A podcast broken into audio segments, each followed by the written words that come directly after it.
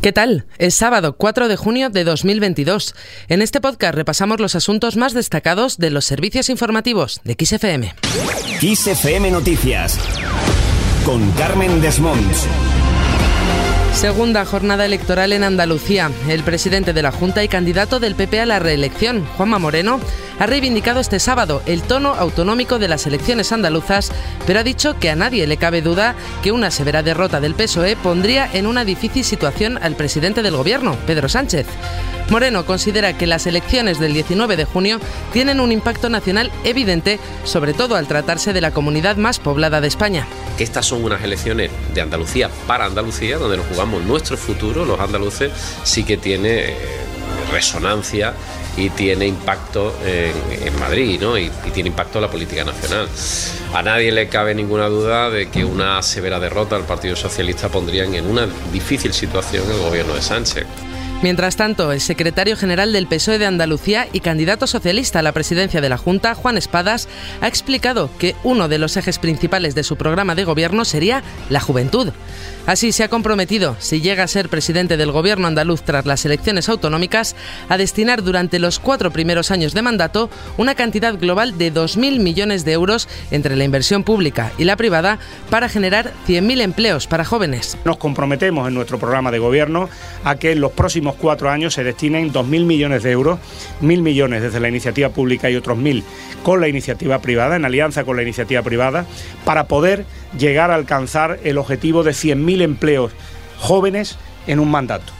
Por otro lado, la candidata de Adelante Andalucía a la presidencia de la Junta, Teresa Rodríguez, ha defendido que hay que paralizar las licencias para viviendas turísticas hasta que no haya un estudio serio sobre su impacto.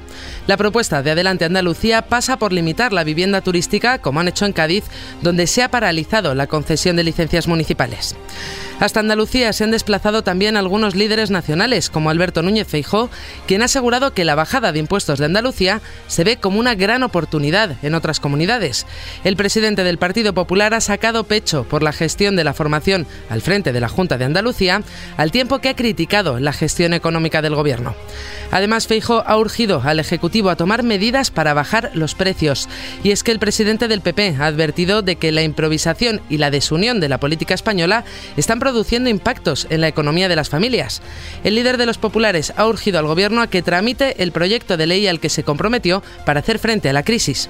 Yo espero que el Gobierno tramite el proyecto de ley al que se comprometió para hacer frente a la crisis y que todos podamos acertar en las mejoras y en las enmiendas necesarias para que realmente esas medidas bajen la inflación y no la suban. También ha acudido a un acto en Andalucía Edmundo Val, el vicesecretario general de Ciudadanos y portavoz nacional de esta formación. Desde Córdoba ha defendido que el verdadero voto útil es el de Ciudadanos para reeditar el gobierno de progreso y cambio que ha tenido Andalucía.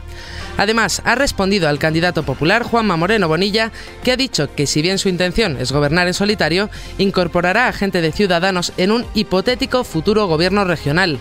Por eso, Val considera que Juanma Moreno ha dicho a los andaluces que el voto útil es el destinado a ciudadanos. Señor Bonilla, usted acaba de decirnos, acaba de decirles a los andaluces que el voto útil en estas elecciones, lo útil para los intereses generales de los andaluces y de las andaluzas, es votar a ciudadanos. Mientras tanto, el presidente de Vox, Santiago Abascal, ha acudido a un acto electoral en Almería. Allí ha afirmado que si el PP necesita tras las elecciones del 19J los escaños de su partido, que no piense que los va a obtener gratuitamente ni tampoco la abstención de su formación. Por eso, ha añadido, ya puede olvidarse de gobernar tranquilamente en solitario. Dejamos este asunto y nos vamos a Cataluña. Allí el expresidente de la Generalitat, Carles Puigdemont, ha acusado al gobierno de Pedro Sánchez de corrupción política, moral y económica contra Cataluña. Según Puigdemont, ha sido para favorecer el relato del líder del PSC, Salvador Illa. Puigdemont ha hecho estas declaraciones en su discurso de despedida de los militantes de Junts per Catalunya. Y es que la presidenta del Parlamento, Laura Borràs, y el exconsiller Jordi Turull han sido elegidos presidenta y secretario general de Junts. Han contado con el 78 y el 92% de apoyo de los afiliados, respectivamente. El nuevo secretario general, Jordi Turul, ha apostado por poner la directa hacia la independencia sin caer en la resignación y ha rechazado situar Cataluña al servicio de los pactos. Según Turul, hay que terminar el trabajo que quedó por hacer tras el referéndum unilateral del 1 de octubre de 2017 y hay que ir a por todas. Nos vamos a Ucrania. Las fuerzas ucranianas aseguran que han recuperado parte de Severodonetsk, al este del país, aunque las tropas rusas todavía controlan aproximadamente la mitad de la ciudad, según asegura el gobernador militar de la región de Lugansk. La ciudad industrial de Severodonetsk es un punto estratégico clave para los rusos en sus esfuerzos por controlar el Donbass. No obstante, el portavoz del Ministerio de Defensa ruso ha asegurado que el ejército de Rusia ha acabado con las vidas de más de 400 nacionalistas ucranianos. Además, ha dicho que han destruido toneladas de armamento durante los bombardeos efectuados sobre Ucrania en las últimas 24 horas. Por otro lado, la iniciativa del presidente de Ucrania, la plataforma de recaudación de fondos United 24, ha sido presentada oficialmente en Estados Unidos. En esta presentación, Zelensky ha asegurado que no se trata solo de dinero. Ruinas, eso es lo que dejan los rusos, pero la gente necesita tener un lugar al que regresar, ahora mismo, hoy. No se trata solo de recaudar fondos, también es una de las formas de demostrarle a Rusia que el mal no vencerá to prove to Russia that evil will not win. Y terminamos en Reino Unido.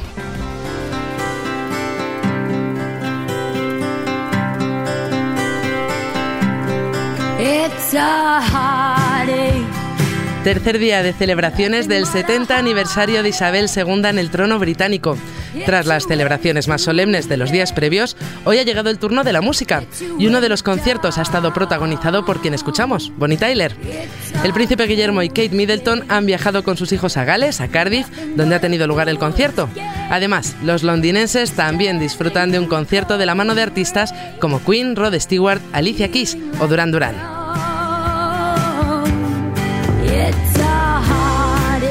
Con esto lo dejamos. Recuerda que la información continúa actualizada puntualmente cada hora en los boletines de XFM en directo. Adiós.